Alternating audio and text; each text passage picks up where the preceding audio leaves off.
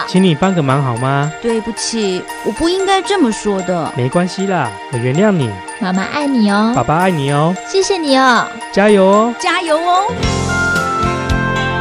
我们的一生处处都是生命教育的乐章。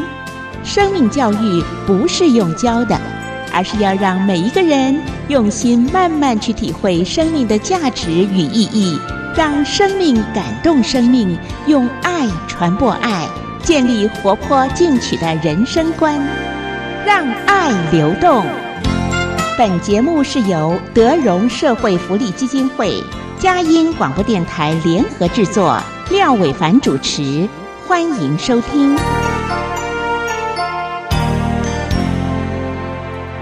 最近啊，有很多的朋友在谈台湾的教育的话题啊。讲真话啊，每每想到台湾的教育的话题呢，我就一个头比八个还大啊，不是一个头比两个大啊。想想我们整体台湾的教育的水准呢，可以说是在一年又一年、一次又一次的这样的一个教改的过程当中啊，好像呢只有几个字可以形容：越来越糟。嗯，好了，其他就不要讲了。讲到这个，就让我们觉得心里非常的难过。呃，不是说整体的台湾的教育的行政的方式或者是教学的方式哦，它不需要改变，而是我们每一次在改变的时候呢，那有没有想清楚啊？你不能这个改完那个改，那个改完又换这个改，然后呢，从来教育不是说三年五年的这样的一个改变计划啊，它是一个非常大的。真正的需要坐下来好好的思考未来的这样的一个方针啊，而不是说谁当了教育部长，他自己喜欢怎么样，他就搞一个什么样的改革啊，这是一件非常恐怖的事情，你知道吗？所以呃，与其这样乱改，那就不如像当年那样不改，然后你维持的当年那样不改，我们台湾还有一点竞争能力啊。你这样一种乱改的方式呢，那就会搞得我们整体台湾的教育啊，会陷于非常的。这种所谓的严重的多头马车，或者用了各式各样不同的方法，造成了各式各样没有效率的教育改革的这样的一个进程啊啊！我们除了能够大大的叹气之外，在节目当中，廖伟凡真的要建议我们各位收音机前面的朋友，尤其是我们各位收音机前面的爸爸妈妈，我们的孩子到底在学校学到了些什么？有的时候，我真认为没有那么的重要啊。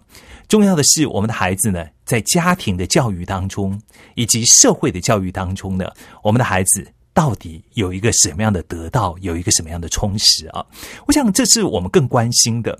那呃，教育改的再乱七八糟，那如果我们有一个健全的社会或者健全的家庭，那。那可能问题不是那么的大，你知道吗？就是呃，台湾整体的社会够不够健全？我不讲，你自己心知肚明。那我们最后一道防线就是哪里呢？就是我们的家庭啊。那那个家庭教育，我们的爸爸妈妈到底除了忙工作之外，我们有没有分一点心思在我们孩子的身上？还是我们只是便于形式，把我们的孩子就丢到安亲班去？我觉得，当教育的改革乌里八糟，社会整体的氛围乌里八糟。那我们家庭生活、家庭教育的氛围呢？如果你只有赚钱，只有偷懒，只有把孩子丢出去，那你的孩子呢，就会跟前面两个一样，也就会变得无里八糟。那每一次呢，在我们节目当中。当我们要谈到生命教育的时候呢，我们就觉得分外的重要啊。今天呢，我们在节目当中，我们要进行的是“让我们爱让爱流动”这个单元啊，要来谈一谈，要为朋友们再次来介绍我们生命教育的一些工作的伙伴、好朋友啊。待会儿我们在音乐之后，欢迎你回到我们节目现场，和我们慢慢聊。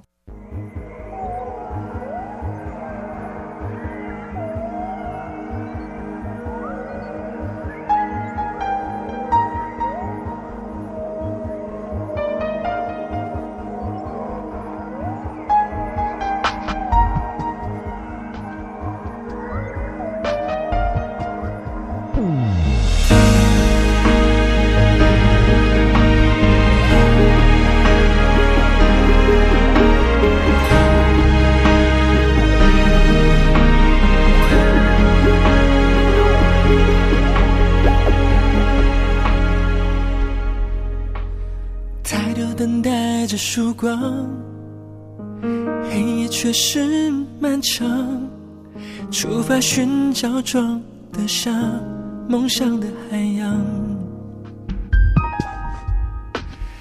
沿途的跌跌撞撞，换来故事的伤，改不掉的是一抹微笑的坚强。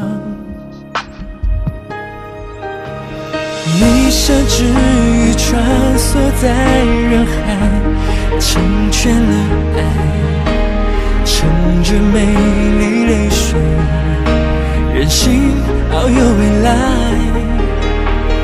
你的存在，你的名字叫勇敢。世界上最美的，在这片湛蓝永恒的存在。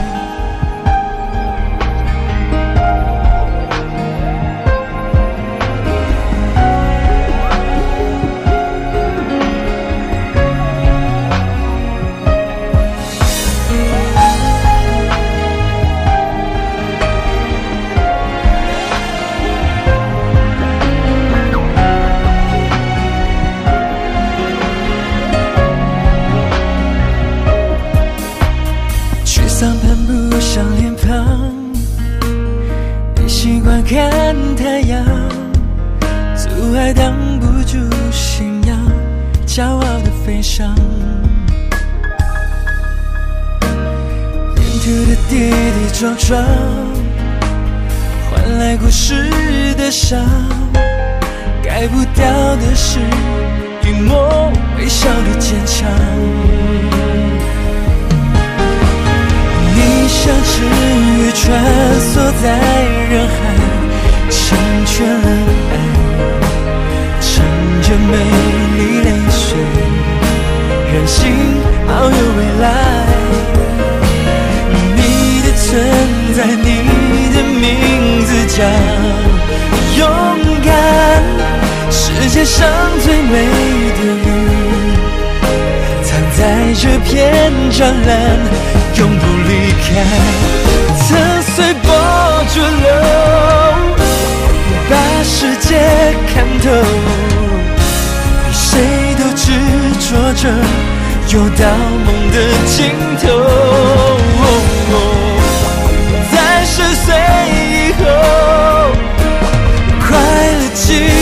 都在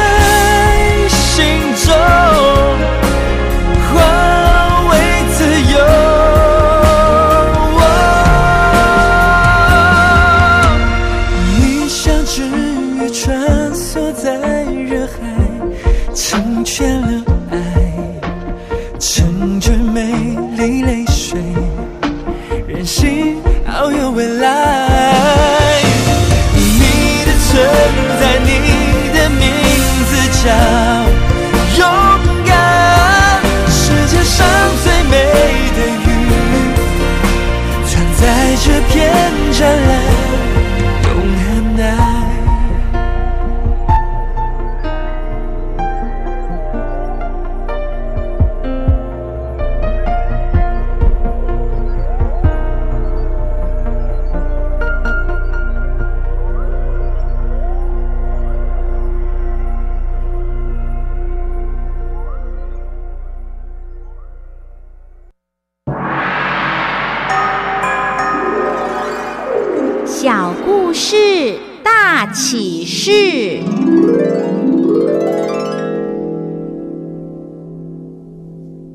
好的，非常的欢迎我们各位收音机节目的朋友继续回到阳光美少男廖伟凡的会客室当中啊。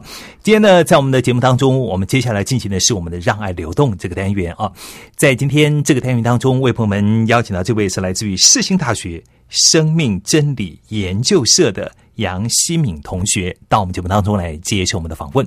我们先请这位漂亮的大女孩来问候一下收音机前面的朋友。各位收音机前面的朋友，大家好。杨希敏，那这个名字取得非常的好。这个“希”啊，是一个日，对不对？哈，对，在一个希望的“希”。对，这个字很少人用啊。这个有特殊的意义吗？其实没有诶，因为我的名字其实是妈妈那边。就是属公算命算来的，我们家 我们家都是女孩啦，所以就是都是算命算出来的，名字都很特别。对，您觉得算命算来有真的有算出一些什么名堂来吗？嗯，我之前有去查过，哎，他就是觉得说这个名字就是感觉特别的有福气，就感觉很幸运。像我们平常在学校啊，很多老师就是只要听过我的名字或看过我的人，一下子就记住我名字了。嗯其实我个人倒觉得有没有福气啊，是你自己怎么去过你的生活，嗯，那个跟名字不太有关系，你知道我的意思吗？哈，对，我诚实讲啊，那我自己呢，以前也去算，希望我自己的命能够好一点。结果我发现呢，这个越算呢，好像那个命呢，从来没有这个这个。好了，难道所以从此以后我就再也不算了？其实我们的命呢，真的我还是觉得各位收音机节目的朋友啊啊，掌握在我们的手里面。只不过在我们的心有没有一个平安的依靠，有没有一个平安的道路啊，才是最为重要的。新民来谈一下，跟我们介绍一下世新大学。世新大学呢，在我读书那个年代呢，就可以说是跟我们可以说是我们把世新列为敌校，其实他是之前你知道吗？那个时候他是我们的敌军的学校，因为他跟我们学校是最竞争的一个私立学校啊。哇哦，真的啊，那个时候我们当年我们叫做国立艺专，那个时候是是这个世界新闻专科学校，对，那等于说是在台湾传播业界啊，就是我们这两个学校的学生最竞争，你知道吗？嗯，我知道，我知道，非常竞争，我常常被你们世新大学的同学欺负，我今天二度在节目当中落泪。好啦，来这个来跟我们介绍一下，这个您读的是世新大学什么科系呢？我是读企业管理系的，企业管理。对，然后为什么会选企业管理呢？嗯，因为我的个性就是比较偏这样说是什么都不讨厌，什么都不排斥的，对，那所以就会选择这读这个科系，是因为就是可以有多方面的选择跟探讨，因为我还是在人生当中还是在不停的寻找自我啦，对，所以就是希希望能借由这个科系再去找寻自己更多的那个人生的方向，嗯对啊，家里面住在哪里呢？桃园的龙潭，桃园的龙潭。对，桃园龙潭是一个一个说大不大、说小不小的地方啊。对然后那个地方是客家庄，是大部分都是哈嘎宁哈。对，哈嘎尼你也是哈嘎宁啊，对哈嘎宁，你也供哈法莫。嗯，好，我们跳过这个话题。感觉从他的脸上就写了两个字，不太会，这是三个字。没有，因为爷爷奶奶过世之后就比较比较少讲了。嗯那爸爸是因为妈妈是闽南人，所以我们家里通常都会讲闽南话，爸爸也比较少讲客家话啦。嗯对，因为怕妈妈就是不太适应。嗯虽然妈妈会听客家话，可是妈妈不会讲。嗯哼，对，要训练呢。嗯，爸爸讲客家话，妈妈会翻脸，是不是？就是爸爸是为妈妈想啦，就是这样。这是爸爸的体贴。哎，真的耶！你看这个女孩多会讲话，然后多疼妈妈、爸爸，对不对哈？两个都不得罪哈。然后呢，我可以知道了，爸爸在家比较听，就是比较尊重妈妈，对不对哈？对，就说大事情爸爸决定，小事情完全由妈妈来决定，是这个意思吗？也没有诶，妈妈决定的事情算比较多一点。像我要选科系跟学校的时候，他那时候爸爸说，就是爸爸说啊，就随便选啦之类的，嗯就是选我喜欢的就好。啊，妈妈可能就是会刻意去要你去选择，说，哎、要在哪要读哪里的学校啊，还是说一定要读北部，不要跑到南部啊，也不要跑到西那个花莲、台东去啊，这样子。嗯哼嗯哼嗯哼，对，你会听吗？会听，可是还是不想离家那么近。也就是说，呃，其实我们也可以知道啊，你就会发现到，就是说，妈妈是一个比较全面的，呃，她总希望能够孩子能够在她的一个一个可以 care 的范围之内，对，对不对哈？其实你说这是好吗？当然是好，那是妈妈对子女的爱。但你说它真的很好吗？从另外一个面来想，也蛮烦的。对，对不对哈？所以呢，呃，管他要不要到什么东部、台南、高雄的哈，对呃，至少要离家远一点，一定要住在学校里面，因为到龙潭总不能叫你每天坐车通车上下学嘛，对不对哈？样很累。我真的很怕你说对啊，我就是通车上下学。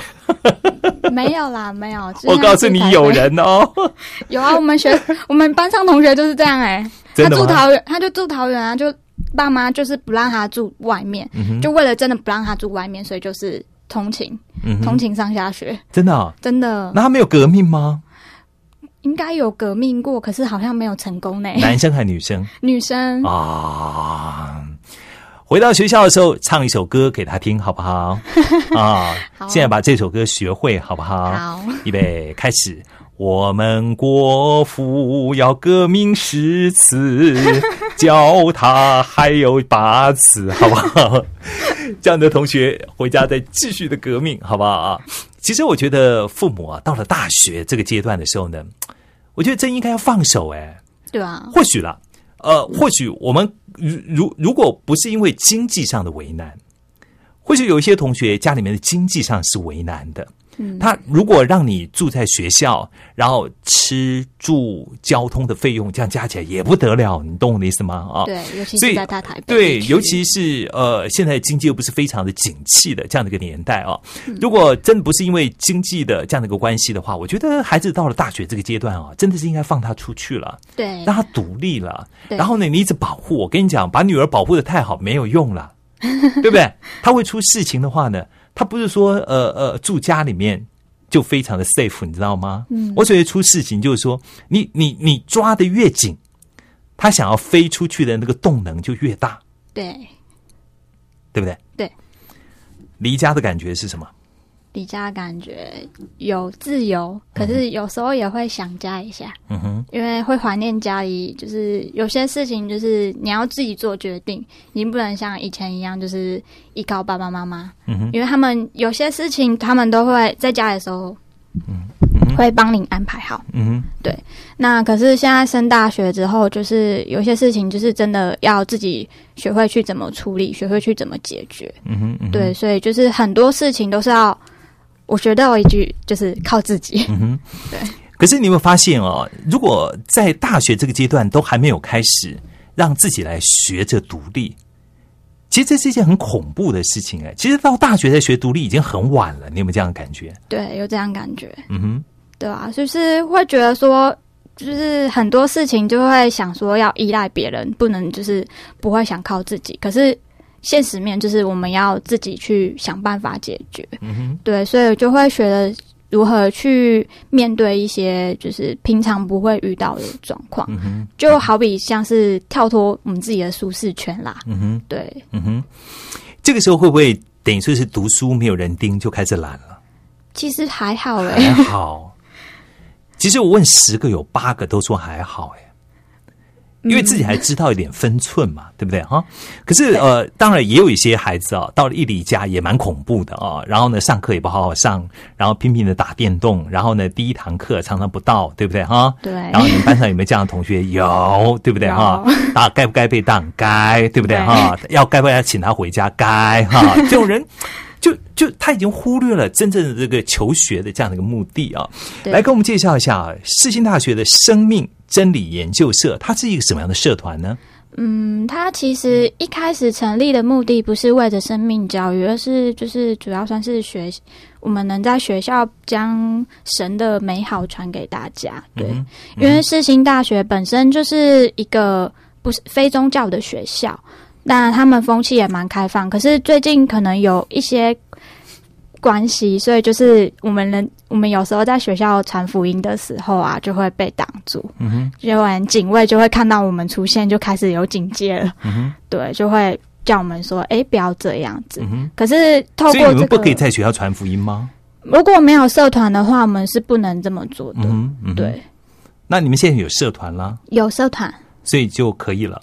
是对可以，嗯因为我们是学校校内的人，不是外部进来的。嗯对外部进来的，通常学校会就是会学校会请警卫帮忙挡一下。嗯对，然后之前还有人就是就是有学生就觉得很困扰，嗯。然后就会觉得说这样是骚扰他们这样之类的。嗯其实我们没有强迫他们，嗯对，但他们就是有通报教官室，嗯然后教官室再转告警卫室，再请他们去处理，嗯然后我们就会被嗯哼，对你讲的是以前是不是？对以前以前，那呃，等于说是呃呃，我我我觉得传福音它是一个方法了。对它是一个非常需要手段的一种方式啊。那怎么去传福音，我没有任何的意见啊。可是呃，当然，只要不是属于学校的团体，当然不可以进到学校里面去，对那是属于学校里面的团体，那当然可以在学校里面做学校校规所分寸的事情啊。对，社团活动。社团活动嘛啊，所以你们现在这个社团到底在做一些什么呢？呃，我们现在这个社团，一方面是为着学校的那个福音，然后另外一方面是也有在做生命教育这一块。嗯对，那生命教育是跟着万，我们是跟着万方国校，然后会有就是我们教会的长辈他们带着我们一起，带着学生们一起去做。那学生可能就是学生的部分占大多数啦。嗯对，等于说是呃，在这个社团里面，他有一部分的工作是要到不同的学校里面去做生命教育的课程，对。对不对啊？呃，你当时参加这个社团的时候，你知道这个社团里面他们要到学校里面去做生命教育课程吗？因为一开始我还不知道，那时候其实我升上大一的时候，那时候大一的成员就只有我一个，对，所以那时候不知道，后来才慢慢的有接触到，他们有跟我们讲，然后我就有有感兴趣，就会跟他们讲说，哎，我也想要去，可是刚好那时候大一的课都会比较满。嗯哼，那到了下学期之后，他们刚好有缺额，就问我说：“哎，要不要去做这个生命教育的课程？”然后一开始也是没有经验啊，就会很紧张，嗯然后就想说，因为刚好有人可以带，有人就是可以跟我搭伙一起去进班上课，嗯哼，对，所以所以这样就比较比较顺利了比。较顺利啊。对，自己是一个，然后呢，在大学一年级，等于说是你下学期的时候开始进到这个学校里面去，对，就国小里面去嘛，对不对啊？呃，其实呃，对于一个大学生来讲，玩是一件非常有意思的事情啊。然后社团活动服务，它也是一件有意思的事情啊。对，可是很多人大部分会选择第一了啊，先找个比较好玩的地方，对不对哈？可是呃呃，对你来说，你当时为什么会想要参加这个生命教育，呃这个这个学校的生命真理研究社呢？嗯，当时也算是因为教会的关系啊，有接触过才进去的。那后来我觉得，就是因为我们人数的关系，所以后来有。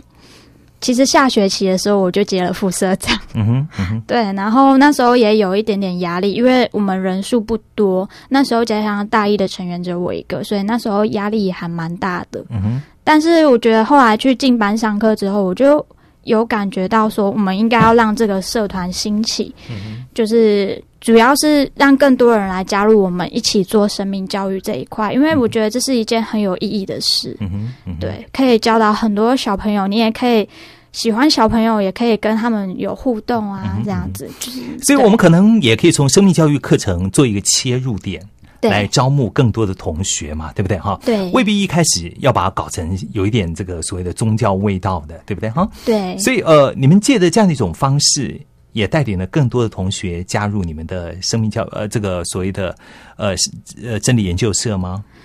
嗯，一开始是有，可是后来可能是因为接洽在在生命教育课程上面的接洽，因为主要是里面教会的长辈在接洽的，所以我们学生插手的不，就是学生能处理的事情不多。我是说呃，我是说你们在学校推广你们的社团，会会有增加人数增加吗？有，可是因为我们学校还有另外一个服务性社团，就是也是进学进国小那种，就是社社会服务团。对，那它竞争很大，因为它在学校里面就是算是知名的社团，而且他们就是很有名，去外面比赛，就是校外大学的社团比赛、都拿奖的，所以我们算是有点被弱化了。嗯对，跟那个社团跟你们不太一样，对不对哈？对他们做的好像比较偏向社会性服务，可是我们比较偏向是就是进入国小，然后直接进行一些品格教育啊、生命教育这种这块。对，我觉得哈，不要担心，你知道吗？有的时候呢，或许呃，做社会性的服务比较容易被凸显出来，对对不对？然后呢，你很容易做社会性服务，好像好好好，好像那个光圈就很容易就被 focus 就放在你的身上哈，focus 就放在你的身上，对不对哈？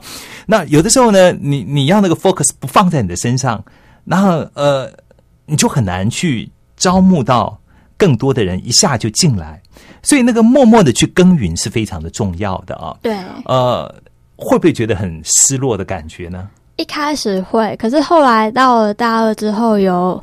就是有慢慢也有新成员进来，然后他们也有在从事这这个生命教育的课程，后来觉得还蛮丰富的。而且我们其实之后带带营队完之后，宣传的那个效果反而更好，就更好了，对不对对哈？那带了什么营队？然后呢，你们在学校的服务的感觉是怎么样哈？我们先来欣赏一首好听的歌曲，待会回来呢，我们在节目当中我们继续再聊，好不好？好。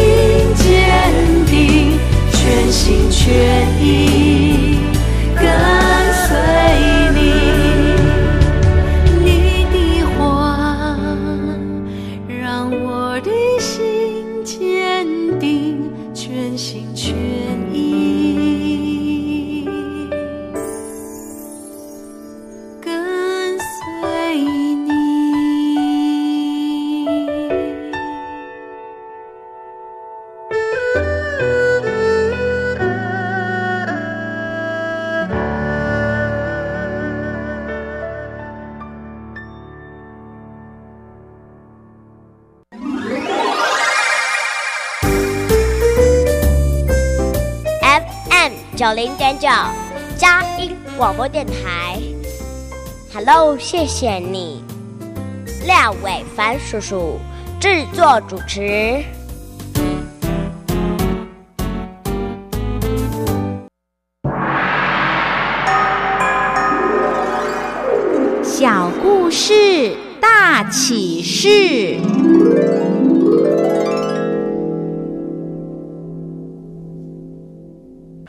Hello，非常的欢迎你继续回到我们今天节目的现场。在今天节目当中，我特别为朋友们邀请到世新大学真理生命研啊不生命真理研究社的杨希敏同学啊，到我们节目当中来接受我们的访问啊。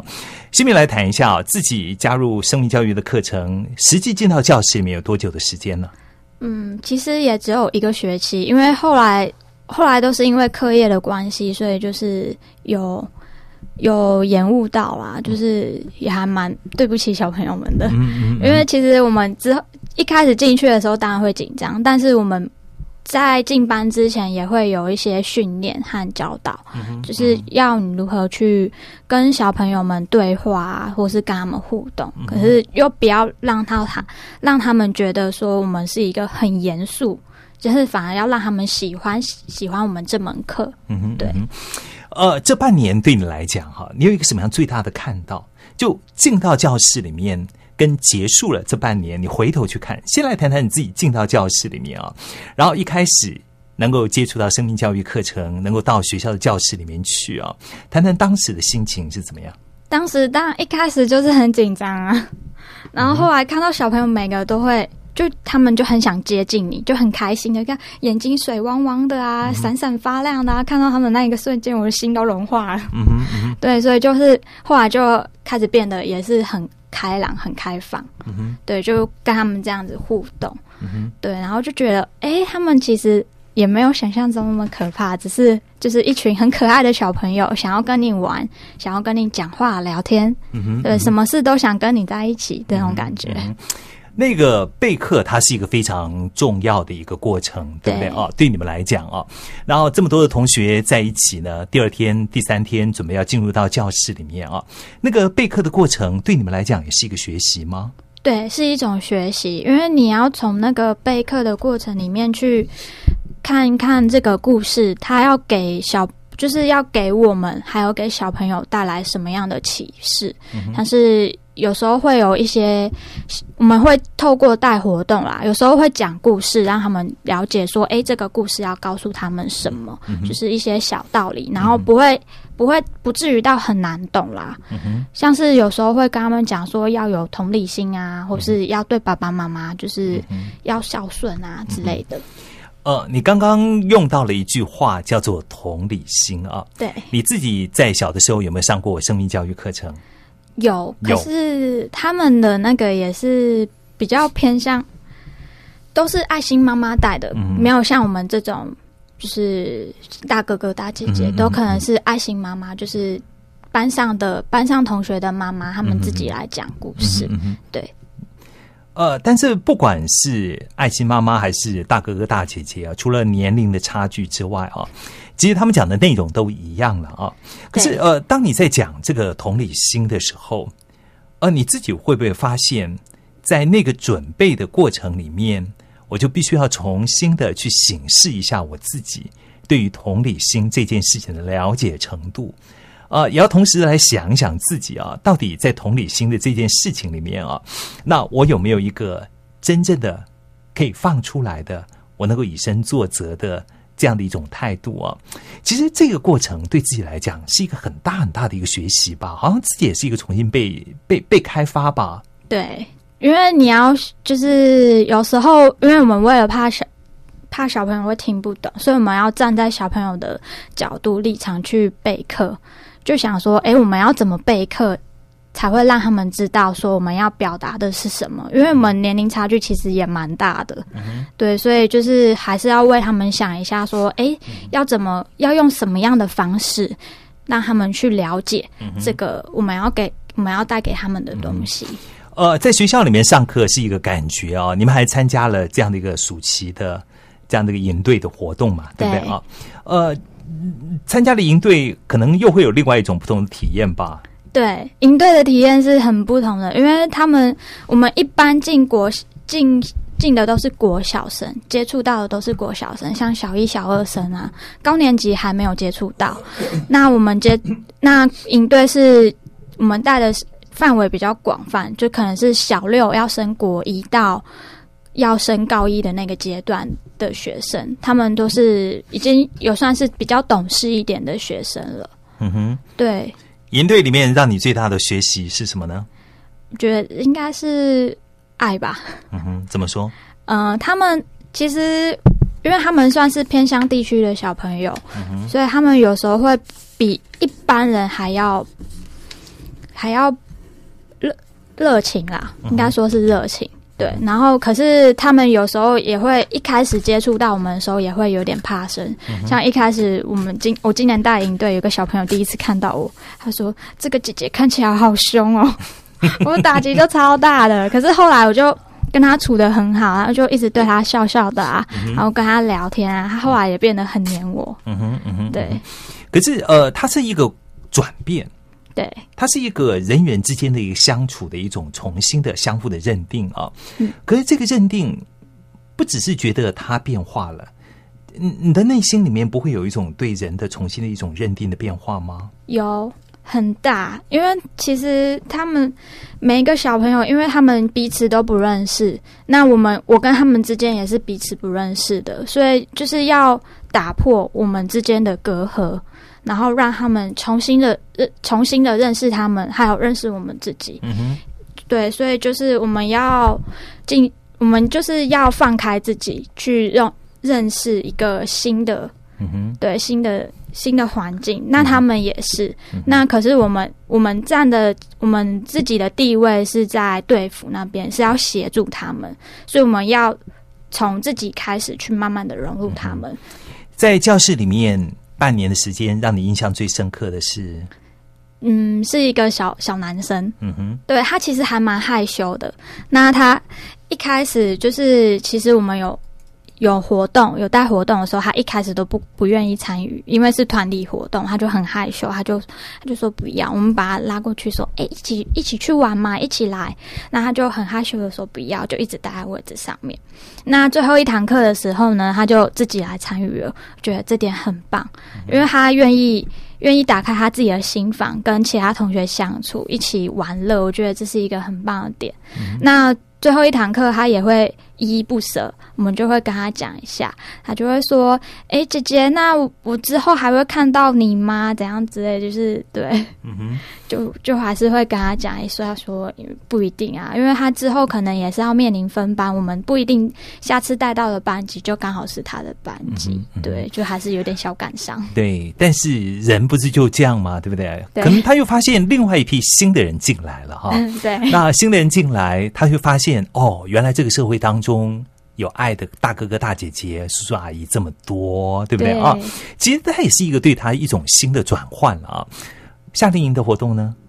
嗯，营队的话哦，其实营队每年都很感动哎，我带了两梯，我就两梯我都哭了。嗯对，嗯，带了两年啦，应该说是两年。对我两年我都哭了，嗯，为什么呢？因为很感动。他们其实每一个小朋友，他们就是很懂事，他们懂事到就是你觉得说你们该我们该对他们做的事是理所当然了，然后他们反而就是他们不会这样子觉得哦，因为一般假如说你对可能是都市小孩吧，你就对。对他好，这样他觉得是理所当然的，因为你是大哥哥、大姐姐，要照顾我们。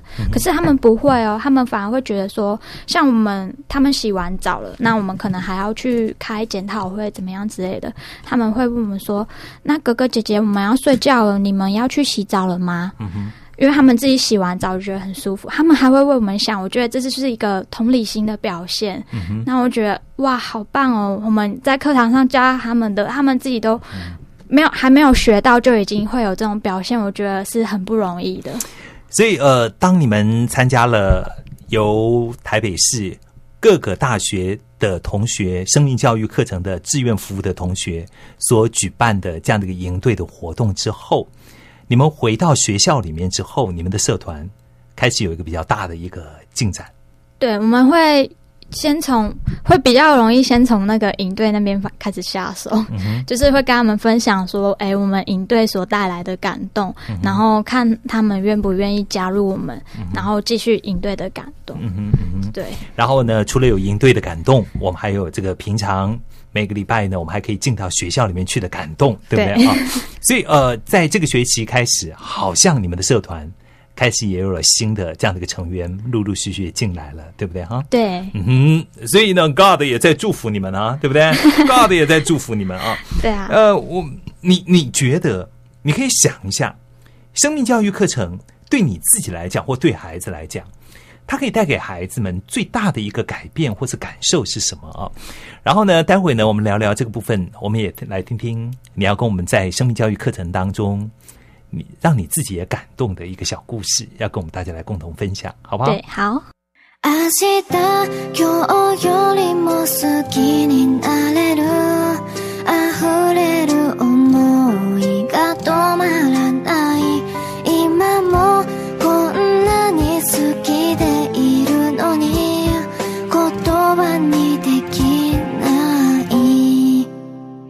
明日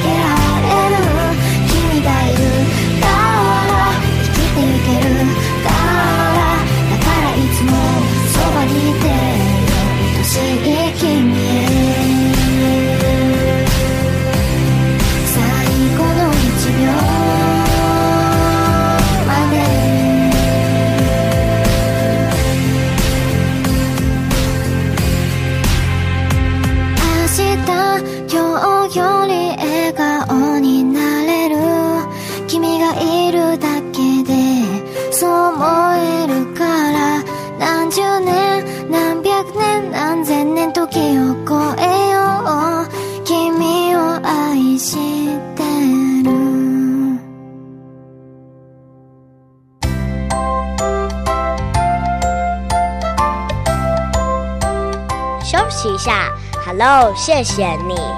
廖伟凡叔叔马上回来哦。